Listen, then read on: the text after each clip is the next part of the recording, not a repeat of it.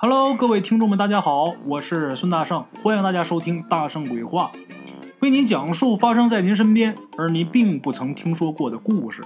每天晚上，《大圣鬼话》与您不见不散。各位老铁们，大家好啊！今天呢，大圣给大伙讲这么一个关于炸魂儿的故事啊。诈尸的故事啊，各位老铁们没少听，大圣也没少讲，大伙儿都明白。但是炸魂儿是怎么回事呢？咱们一起来听听啊。有这么一个叫陈志友的人啊，一个男的。有这么一天呢，呃，下午他去钓鱼去。那天那个天色也比较昏暗啊，阴天。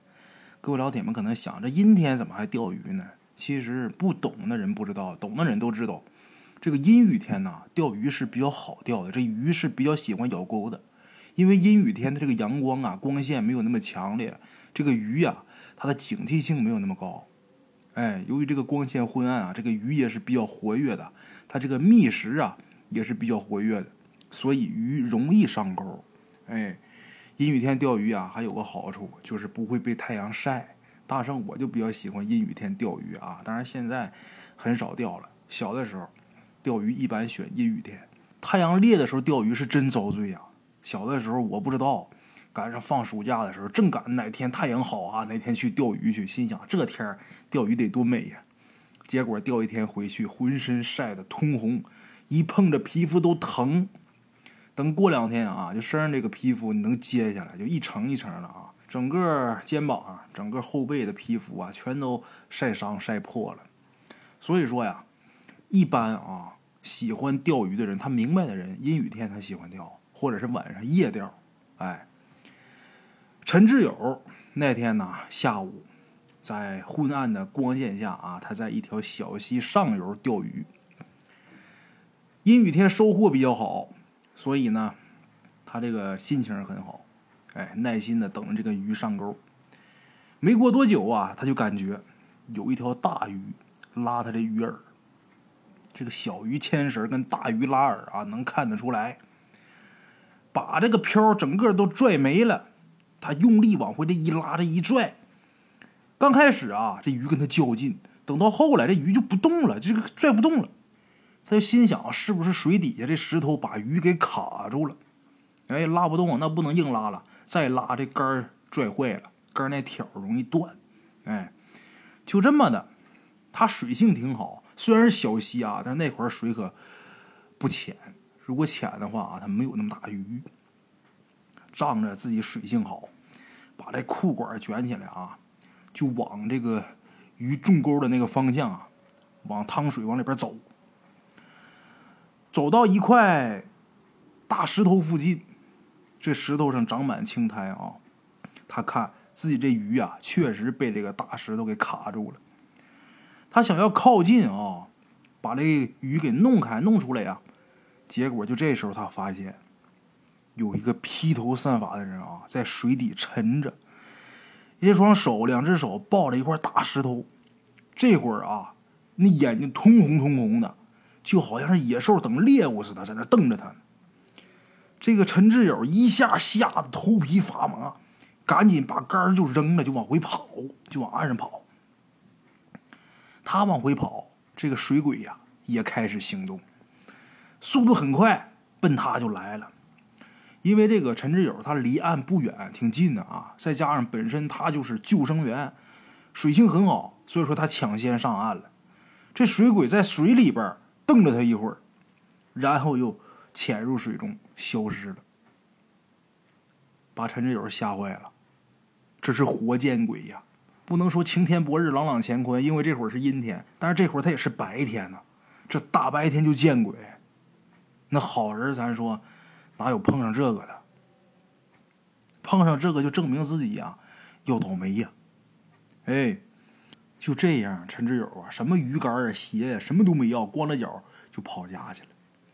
好在啊，回家以后他没有什么事儿，一切都很正常，他也没生病，也没怎么着的。这个事儿过去能有半个多月，有这么一天，那天哗哗下大雨，他很清楚的记着啊，半夜十二点。他为什么记这么清楚呢？因为他们家那个表啊，一到零点的时候会滴滴响一下。那天就是半夜十二点，陈志友啊正要睡觉，他就听见门外有人拍门、敲门。陈志友就从那个猫眼往外看啊，他就看见外面有这么一个打着伞的人，这个伞是四十五度角往前倾，整个把这人脸和上半身就给挡住了。陈志友往下看，他就发现门外这人啊，穿着一条特别破的一条黑裤子、长裤，光着脚在外边站着。陈志友前一段时间刚经历了那么恐怖的事。所以说，在这个时间点这个环境下，来了这么一个敲门呢，他死活都不敢开呀。这行迹太可疑了。陈志友不但没开门，反而把自己屋子里边这些桌子什么的啊，都怼到这个门跟前了，就在这顶着，就怕这人进来。外边这个人呢，就这么一直跟他对峙着，一直到天快亮了，雨晴了，那个人才悄悄的走了。悄悄的离开了。这是陈志友第二次碰上怪事但是这次他不确定屋外站的那是一个精神病还是鬼呀？哎，这事儿也过去了。可是往后啊，每逢阴雨天，那个怪人呐就会来造访陈志友。这个情形就跟他第二次看见在门外啊那位是一模一样。接下来几次都是这位陈志友，这期间也找过大师大仙也都给他出招了，但是那些招都不管用。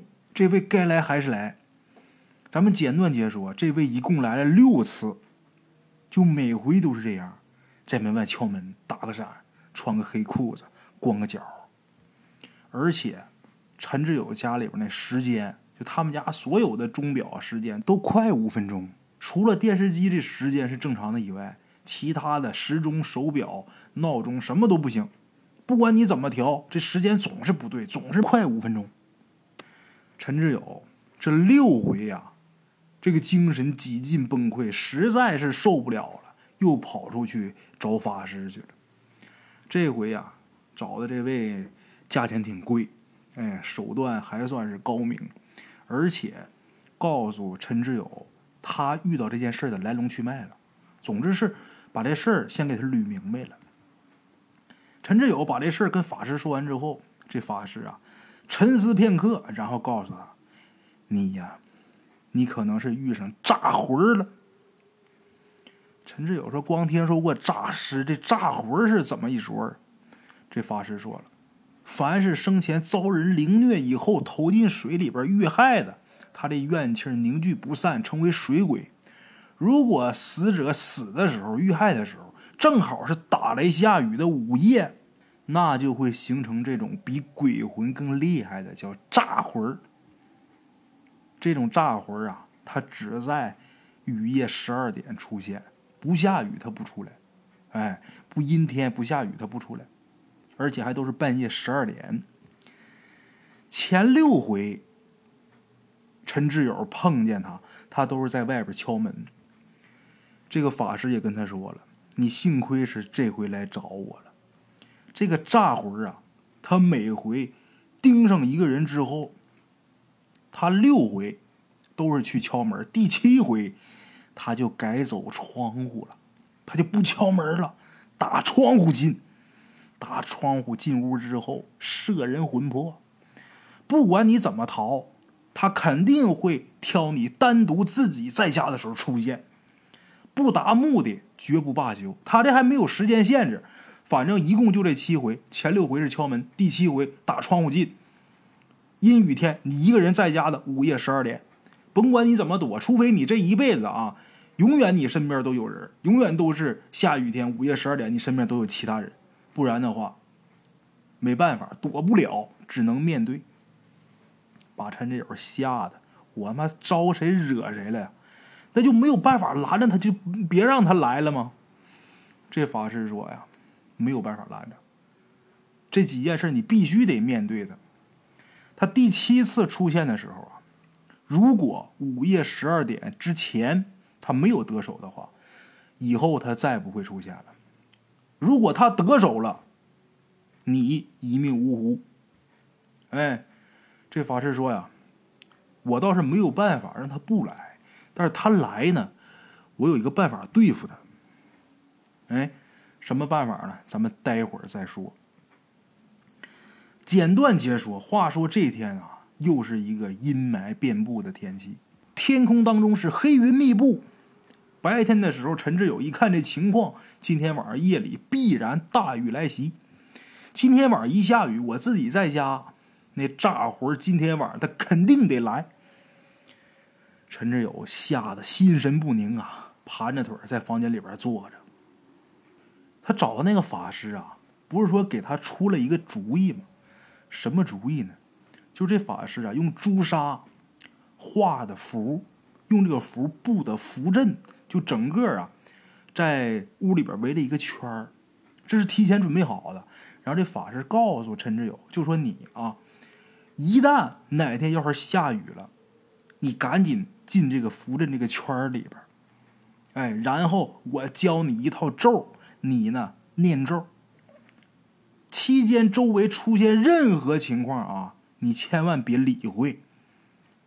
午夜十二点之前，千万别走出这个圈儿，啊！如果走出这个圈儿，你性命难保。这跟孙悟空给他师傅画那圈儿似的啊，挺像。这是拿符围的。那法师交代他了：下雨天的时候，你一定盯着天气，哪天下雨，你赶紧进这个圈儿。这师傅说：“我也盯着，哪天下雨，过了十二点，我就去找你。哎，这个事儿你必须得面对。那么说，法师过来陪他行不行啊？不行。但凡陈志友身边有人，都不行，必须得是他自己一个人的时候，那家伙才来。哎，如果法师在他身边，人家就不来了。这次给你存着，等你什么前一个人的时候，人家什么时候来。”陈志友也是想好了，你赶紧来，我按照人家法师给的这法这次过去之后，以后我再也不想见你就得了。要么总得提心吊胆的。你说这一辈子，如果说总怕下雨，那哪成啊？是吧？来吧，你来吧，我等你。心里边挺期待他来的，为什么？因为他来完之后自己就解脱了，但是又害怕他来，不知道他打窗户进来是什么样。哎。咱们简短解说：入夜之后，瓢泼大雨从天而降。陈志友闭目念咒，在这个符阵圈里边坐着。但是他一直没有办法集中精神啊，这脑子里边总是胡思乱想，时不时的总往窗外看。可是念着念着，又一想，想起那法师说的话了。那法师说呀：“如果你不专心念咒的话，这个符咒啊就没有效果。”把陈志友吓得赶紧马上紧闭双眼继续念咒。陈志友从十点进到这个符阵圈，在这坐了将近两个小时，这两个小时过的比两个世纪都长。陈志友好几次想睁开眼睛看看十二点过没过，想睁开眼睛看又不敢，从焦躁不安到精神紧绷，最后到困顿到松懈。就在陈志友快要打瞌睡睡着的时候，他突然间听见了一个声音。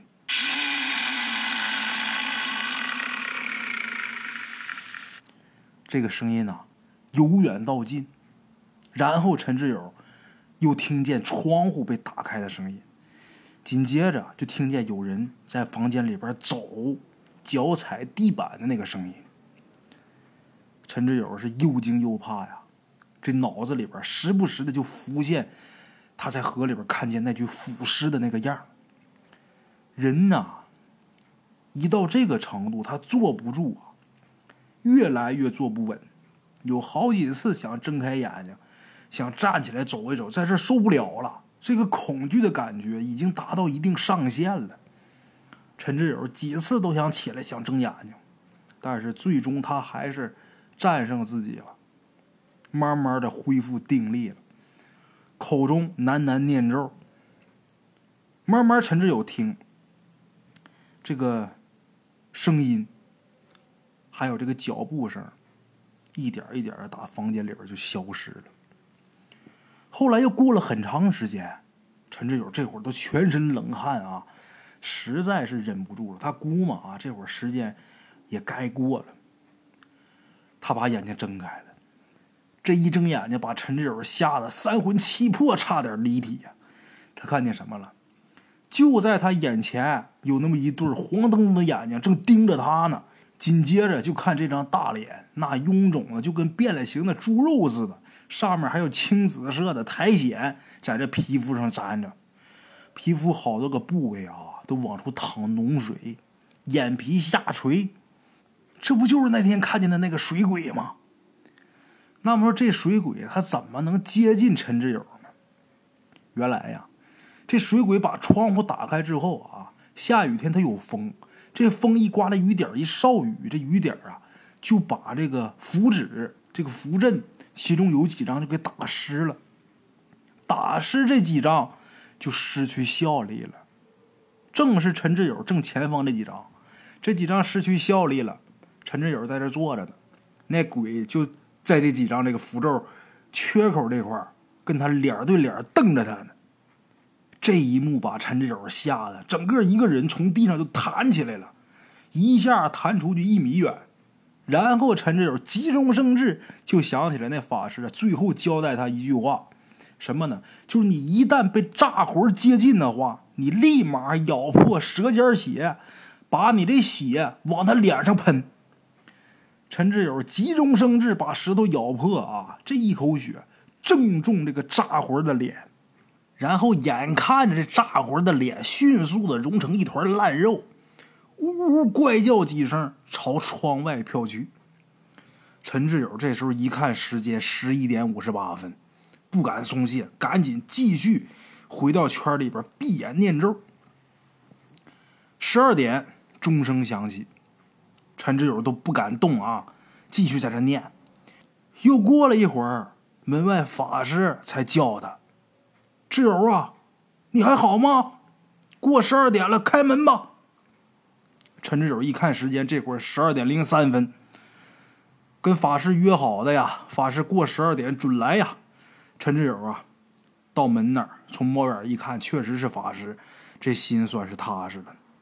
把门打开，就在陈志友开门的那一瞬间，他猛然想起来，我家里边的钟快五分钟啊。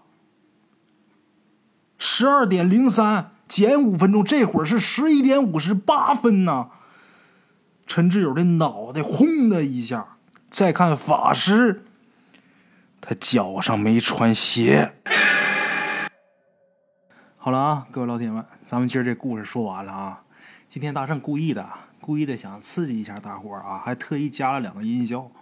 我这音效啊有几十种，一直都在我这个网盘里边存着，始终我都没用过。这个今天呢也是临时起意啊，因为总有老铁说这两天故事不吓人，讲个吓人的。我说那么好，给大伙配两个音效，刺激一下神经吧。我这个音效一直都在网盘里没下载，然后今天也是临时起意嘛，我就直接拿手机放的音效，然后直接录的，所以它效果也不是很好，大伙儿也不应该怎么太害怕啊。好了啊，今天故事啊咱们就到这儿，明天同一时间大圣鬼话不见。不散啊！的茶楼，人影错落用声音细说神鬼妖狐，用音频启迪人生。欢迎收听《大圣鬼话》。Hello，大家好，我是主播孙宇。吃完了饭，然后就回到自百度搜索“大圣鬼话”，跟孙宇、孙大圣一起探索另一个世界。那天山女子独守空城，也只是感谢鬼友们，感谢鬼友们，感谢鬼友们一路陪伴。大圣鬼话，见字如面。欲知后事如何，且听我下回分说。